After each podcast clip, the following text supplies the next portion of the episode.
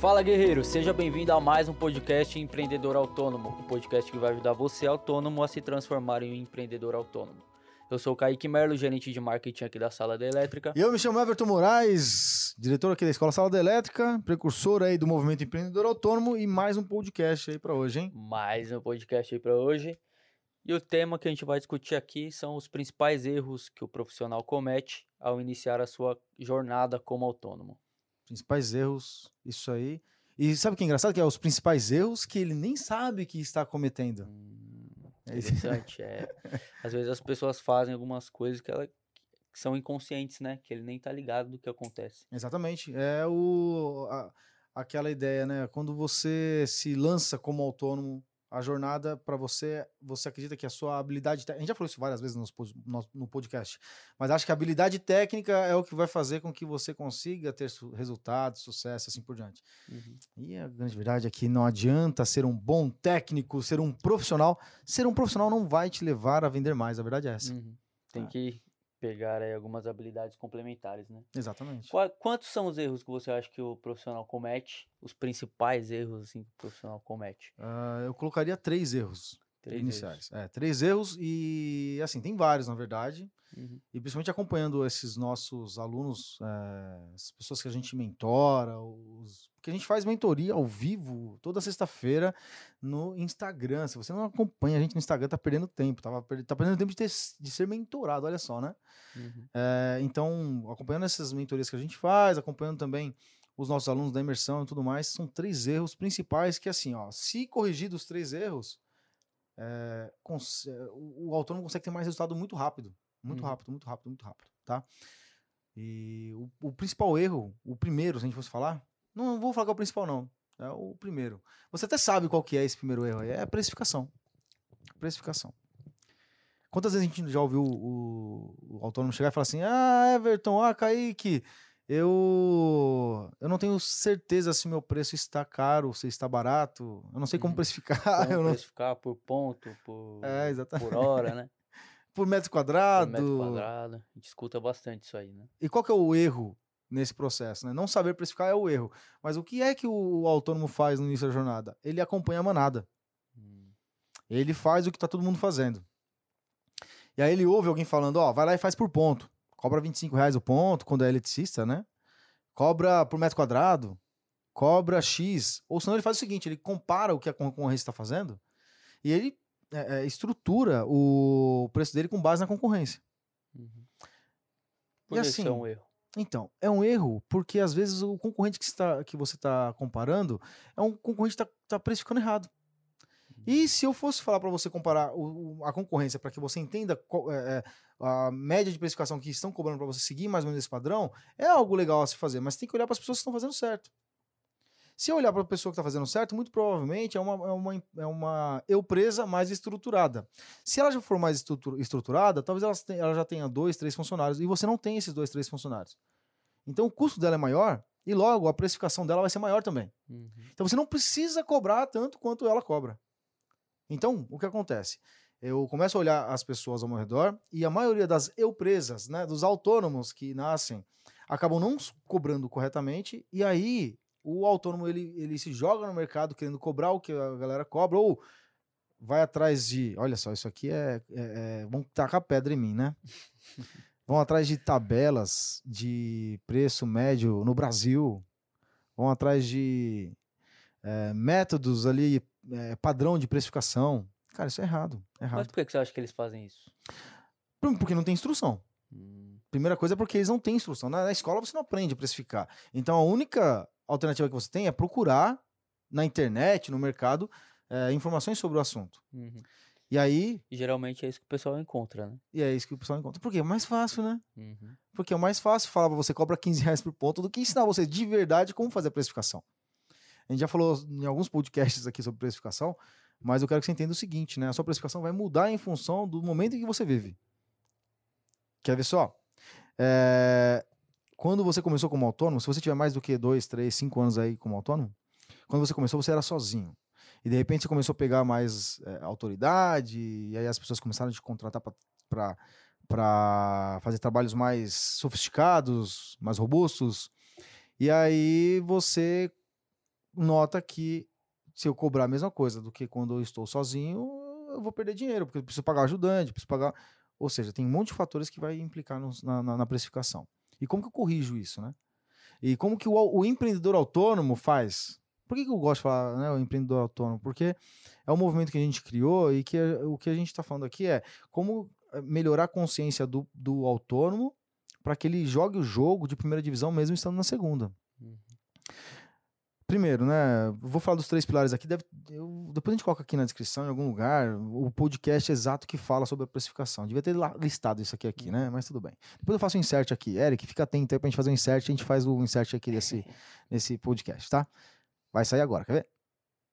O podcast que vai te ensinar a precificar o seu serviço da maneira correta é o podcast número 13. Bom, então o que ele tem que fazer? Ele precisa entender o, o que eu chamei eu inventei esse nome hoje. A gente gosta de ficar dando nome para as coisas, né? É legal. Hoje a gente, eu coloquei um nome lá, fiz um, um, uma live falando sobre isso. Live 87, todo segunda a sexta, 8 7 da manhã. Faça sol, faça chuva. Então, eu, eu falei da tríade da precificação. Que existem três elementos, três fatores que determina, de fato, é, o, o preço que você tem que cobrar. E aí vem mais uma pedrada que eu vou, vou levar de algumas pessoas, né? Eu vou falar aqui de precificação por hora, sim tá? Vou falar de precificação por hora sim. Mas respira fundo e, e, e ouça o que eu vou falar. E antes de mais nada, você não vai passar o seu preço para o cliente por hora. Você não vai cobrar o seu... Ah, o meu preço por hora é, é 70 reais. Não é isso, tá bom? Você vai cobrar, na verdade, o seu preço. Até cuspi aqui agora. Seu preço fechado, né, para o seu cliente, mas você vai calcular aqui no back office, aqui no, no, na sua mesa, por hora, para que você consiga ter uma previsibilidade das coisas que acontecem na sua empresa. Então, os três pilares são a tríade, né? Primeiro, você decidiu a, a abrir mão da sua empresa, de uma empresa, de um emprego CLT ou algo do gênero, ou foi mandado embora por, pra, e abriu sua, o seu, a sua empresa como autônomo. Então você precisa receber um salário da sua empresa. Qual é o salário que você vai receber? Você já tem isso definido? Você já escreveu no papel? Sim ou não, né? Pergunta é essa. Porque o maior erro que eu vejo é que o pessoal pega. Mas receber salário se ele é o dono da empresa? Claro, assim? é pro labore dele, né? O, hum. o valor. Porque assim, é, é, é, Tem muita gente que acha que todo o dinheiro que vai ganhar da empresa vai para ele, né? É, exatamente, né? Então, é, é, você vai estar fadado ao fracasso se você tirar todo o dinheiro da sua empresa. A verdade é essa, né? Então, é, a tendência, né, a intenção quando a gente abre uma empresa é que a empresa gere muito dinheiro pra gente, assim por diante. Só que no começo, principalmente no começo, a gente tá falando dessa live aqui exatamente disso, né? Quando começa, é, não dá pra. A empresa não. Você não vai ficar rico, milionário da noite por dia. Então vai ter que ralar bastante, cara. Né? Então você vai ter que definir qual é o salário que você tem que tirar. Porque o primeiro pilar é o salário. Quanto que eu quero de salário efetivamente? O segundo pilar é quanto de custo mensal eu tenho. Eu não estou falando da despesa da prestação de serviço, que aí é no cálculo da parte de orçamento, tá? É, qual, qual, é o custo da minha empresa todo mês? O que, que entra no custo aqui? Aluguel, entra é, pap, é, papelaria, que é a parte de folhas, impressão, cartucho de tinta, é, luz, luz água, água, condomínio, se tiver. Exato que mais aí? Telefone celular, aí a conta do, do pós-pago ali do telefone celular. Gasolina para transporte. Gasolina. É que gasolina, às vezes, eu, depende de como ele vai analisar. Se ele fizer algo muito é, rotineiro ali, que ele, ele é previsível, né? A parte de gasolina, ele põe na, nos custos da empresa. Senão, acho que seria legal até colocar na, na, na no orçamento da prestação de serviço. No, no, no custo do, da prestação em si, né? Tá. Quando vai elaborar o orçamento. Mas, hum. bem lembrado. Porque às vezes ele mora na cidade e, e, e tá em outra, né? Então, sei lá, ele, ele tem um escritório, oficina em outro lugar. Aí entraria nesse caso também. Mas esses custos aí, né? O custo com o contador, o custo com o MEI, o custo o custo, né? Então você tem ali o seu salário, sei lá, vamos supor que seja 4 mil reais. O custo, mil reais, por exemplo, de custo mensal fixo que você tem que, inevitavelmente, tem que pagar. Trabalhando ou não trabalhando, tem que pagar esse custo aí. Uh, e aí o outro detalhe que ninguém coloca na ponta do lápis, o terceiro pilar da nossa trade aí, é o quanto que a sua empresa vai crescer mês a mês, ou seja, quanto que eu vou gerar de riqueza na minha empresa todo mês. Então eu tenho que definir isso, porque você abriu uma empresa, não é à toa que ela se chama pessoa jurídica. Ela é uma pessoa também, né? Tem as obrigações, responsabilidades e necessidades também. A necessidade é ficar rica, é ganhar dinheiro. E quando a gente fala de dinheiro, a galera fica assim, né? ah, ficar rico. Não, não quero uma outra coisa. Por favor, pessoal. Toda, toda vez que eu converso com, com vocês, principalmente quando a gente está na mentoria, ou mesmo quando a- as nossas especialistas elas conversam com vocês, a primeira coisa que vocês falam, ah, mas é que eu não quero ficar rico, eu só quero me sustentar. Para com isso, né? Se você garante que o seu trabalho é bom e que você é, é- é melhor do que o seu concorrente desqualificado, você tem que vender mais do que o seu concorrente desqualificado para que você elimine ele do seu, do, do- do seu mercado ali onde você está atuando. Porque eliminando ele quer dizer que os seus clientes vão ter os serviços melhor. E quanto mais você elimina o concorrente desqualificado, mais você vende e mais dinheiro você vai ganhar. O, o dinheiro é o seu troféu. Se você não ganha muito dinheiro, quer dizer que o seu concorrente desqualificado está prejudicando as instalações, ou, prejudicando os seus clientes, tá bom? Então tem que ganhar dinheiro sim, tá? Então o terceiro pilar é quanto que minha empresa vai ganhar de dinheiro? Quanto que eu tenho que enriquecer todos os meses a minha, o caixa da minha empresa? Isso vai mudar ao longo do tempo, mas no, no primeiro momento pode ser que você fale assim, ah, eu quero pelo menos acumular de riqueza aqui dois mil reais por mês. Ou seja, tem que sobrar no caixa da minha empresa dois mil reais por mês. Então você definiu ali. ah, o seu salário de 4 mil, mais mil reais no que se diz respeito à parte de custos, mais dois mil reais. Deu 7 mil reais aqui total. Então a sua eu presa, ela precisa gerar resultado de 7 mil reais por mês. Aí você vai pegar e vai analisar quantos, quantas horas eu passo em média trabalhando dentro da, da, da casa do meu cliente ou do- prestando o serviço que eu presto, né? Então, é, pres- executando mesmo, operacionalizando mesmo, né? Não é 220 horas, não, porque 220 horas é quanto tem no mês. Você não passa esse tempo todo prestando serviço. Então, quanto, quanto tempo você presta o serviço em si? Ah, 100 horas. Então, eu ponho lá na conta, no- na, conta, na ponta- ponta do lápis essas 100 horas ali, né? E aí, 7 mil reais por mês, por 100 horas prestadas de serviço, eu tenho ali uma média de hora de 70 reais a hora. Quando eu vou dar o orçamento para o cliente, eu falo assim, ah, quanto tempo que eu vou demorar para fazer esse serviço? Ah, vou demorar 10 horas. Não, 10 horas vezes os meus 70 reais por hora, eu tenho ali 700 reais. É claro que eu expliquei isso muito rápido, tem um podcast que a gente fala exatamente sobre isso, esse podcast que eu falei anteriormente, vai lá e escuta ele também, tá bom? Esse aí é o primeiro, primeiro erro e a primeira solução do erro também, né? Então a gente Uhum. fala o erro aqui e já fala a solução aqui. Já dá o remédio. Já dá o remédio, é isso aí. Muito bom, muito bom, muito bom. Muito Ó, bom. legal. Então, primeiro erro, precificação. E ele tem que ficar de olho nesse, nessa tríade da precificação, né? Sim, sim, Que sim. é o, O salário, salário. Que, ele quer, que ele quer receber, Os custos, os custos e a riqueza da empresa. exatamente, quanto que a Ah, empresa vai legal. crescer. Acho que isso, isso aí já deu uma boa abertura de mente aí na galera, hein? Sim, e outra coisa, olha só, o pessoal é acostumado assim, ah, eu preciso, na verdade, comprar um equipamento novo. Um martelete para quebrar parede. Aí ele vai lá e tira do bolso dele. Uhum. né? Ele vai lá e tira do bolso dele. E tirar do bolso dele, não vou dizer que está errado no início, mas ao longo do tempo isso não pode acontecer. A empresa tem que pagar. Uhum. Então a riqueza acumulada pela empresa vai fazer com que você possa ter crédito no mercado ou mesmo dinheiro no caixa para comprar à vista esses produtos. Então, se você não tem esse dinheiro, como é que você vai ficar tirando do seu bolso sempre? Não dá, né? É outra pessoa e você vai ficar comprando coisa pra uma outra pessoa. né? Exatamente, é outra Ah. pessoa. Ah, legal. E o segundo erro? A gente, Sim. falou que são três, né? São três erros, são três erros, né? Então vamos pro segundo.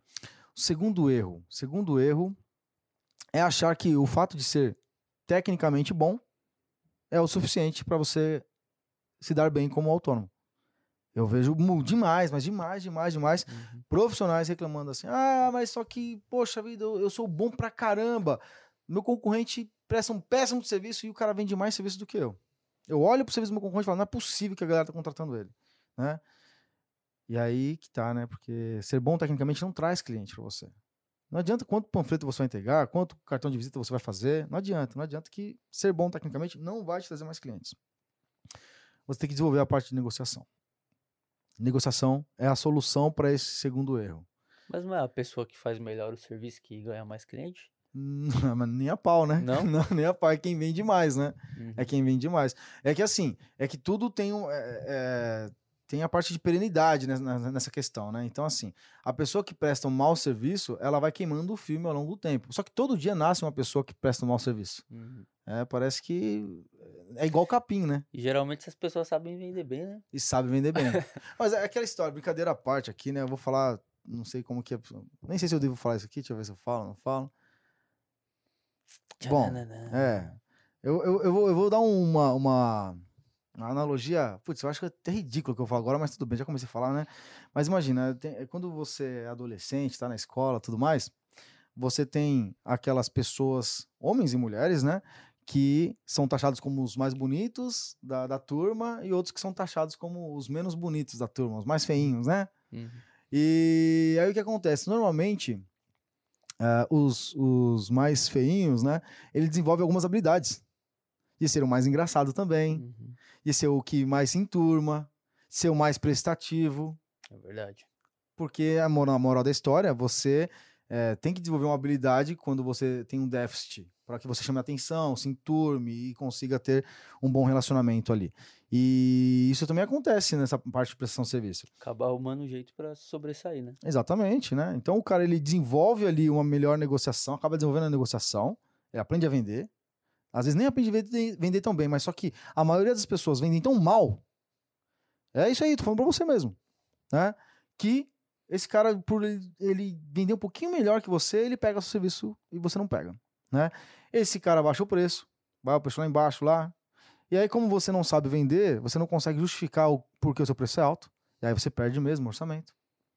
Então, assim, é, você precisa desenvolver a habilidade de negociação. E é complicado falar de negociação, porque não é um, um- algo que você aprende de uma hora para outra. Uhum. Só que nós desenvolvemos aqui uma forma de, de simplificar demais essa parte de negociação, que vem gerando um resultado absurdo, absurdo, absurdo para os nossos alunos, para os nossos mentorados e assim por diante, que é a desgrama da técnica SBP.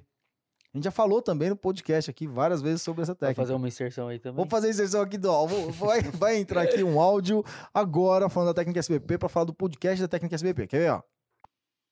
O podcast da técnica SBP é o podcast número 18.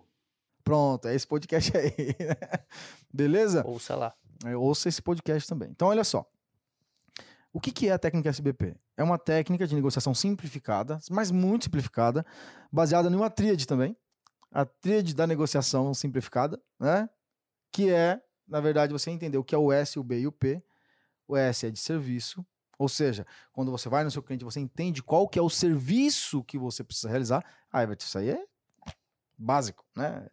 Isso aí é básico. Tudo bem, é básico, só que não é o mais importante. O serviço, entender qual é o serviço é importante, mas esse não é o, o o pilar mais importante, tá? O pilar mais importante é o B e o P. O B é o benefício. Benefício, como assim, Everton, benefício? Quando alguém precisa de alguma, alguma, alguma, algum serviço, das duas uma, ou, tá- ou tem uma dor, ou tem um desejo ali de realizar alguma coisa. Você tem que entender qual é o benefício que o cliente enxerga em relação ao serviço que você vai prestar. E aí é onde começa a ter alguns problemas, né? Porque aí é tendencioso isso, o prestador de serviço querer falar do benefício aos olhos dele, do prestador. E nada disso, você tem que falar do benefício aos olhos do cliente. Então você foi na visita técnica, você resgatou as informações de ah, qual é o serviço que eu tenho que prestar, qual é o benefício que o cliente enxerga como benefício e qual que é o P, o problema que o cliente enxerga como problema que será resolvido com a minha prestação de serviço. Se eu conseguir extrair essas três informações, isso é o que o empreendedor autônomo faz de fato. Ele extrai essas três informações e usa ao favor dele no orçamento, na negociação, na divulgação, em tudo quanto é lugar. Ele usa essas três, esses três elementos aí como pilar da, da, da, da negociação em si, tá? E por que, que isso muda tanto? Porque isso aí vira o jogo, vira o jogo de vender simplesmente o serviço e vender exatamente o, o que o cliente quer.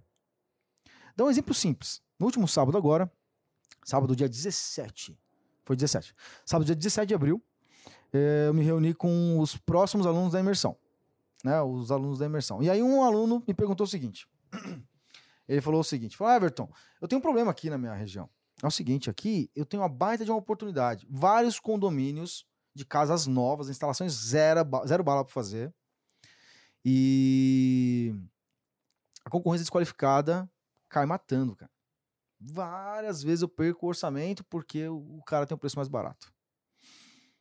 Aí eu perguntei pra ele assim, não, bacana. Então, mas o que é que você tá vendendo, né? Ah, eu tô vendendo instalação elétrica. Falei, então, por isso que você não tá fechando orçamento. né? Você tá vendendo instalação elétrica, por isso que você não, não tá fechando orçamento. Aí ele ficou sem saber o que, ele- o que eu quis dizer com isso naquele momento. Aí eu falei o seguinte, ó, pensa comigo. O cara, ele tá com uma cara casa zero, acabou de construir. O que é que esse cara tá vivendo? Você tem que extrair essas informações dele. Primeiro, o que, que ele precisa? Instalação elétrica. Legal, é o que ele precisa, é o serviço. Qual que é o benefício? eu coloquei alguns exemplos, mas isso tem que vir da boca do cliente. Lembrando que tem vindo da boca do cliente isso, né? Mas o benefício, por exemplo, é morar na casa nova, o mais rápido possível.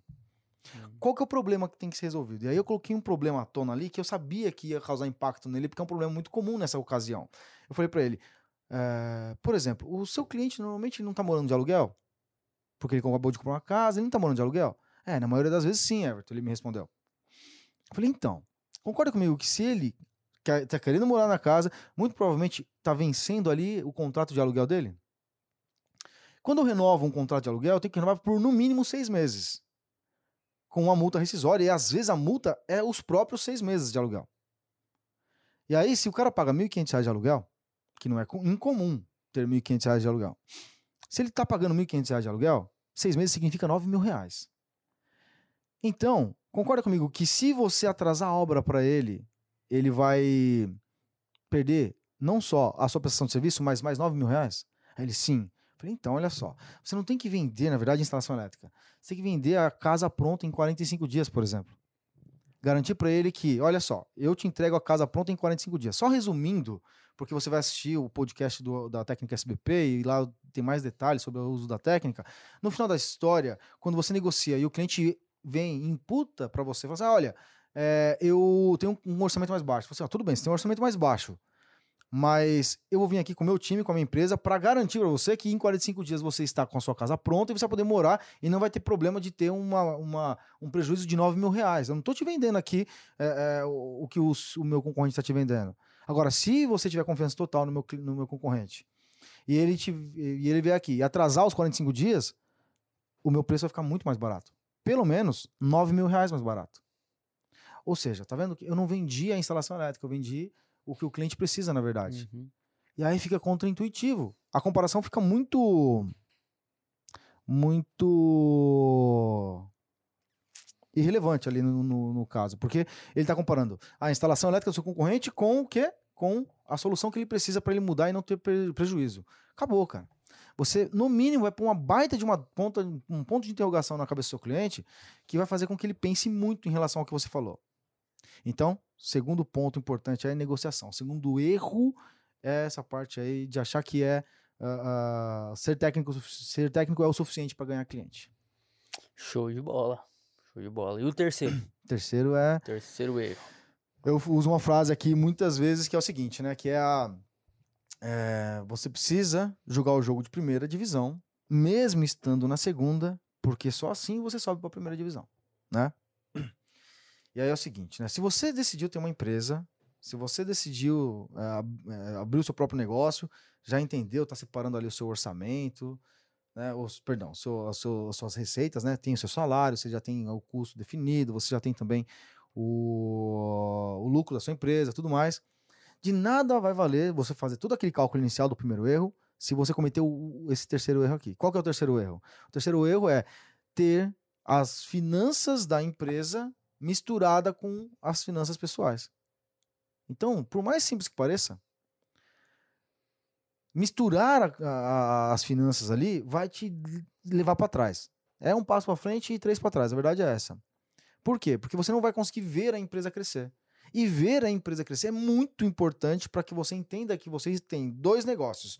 Você, como pessoa física, que está sendo remunerado pela empresa, e a empresa se autossustentando. E hoje em dia tá fácil você ter uma segunda conta bancária, porque você vai nos e-bank da vida aí, ó, né? E no Bank, é, C6 Bank, uh, PagSeguro. Banco Inter, né? Banco Inter. Tem um monte, um monte, um monte. Você não tem taxa Opção nenhuma. que não falta. Né? Opção não falta. Então o que você precisa fazer? Ter tudo separado.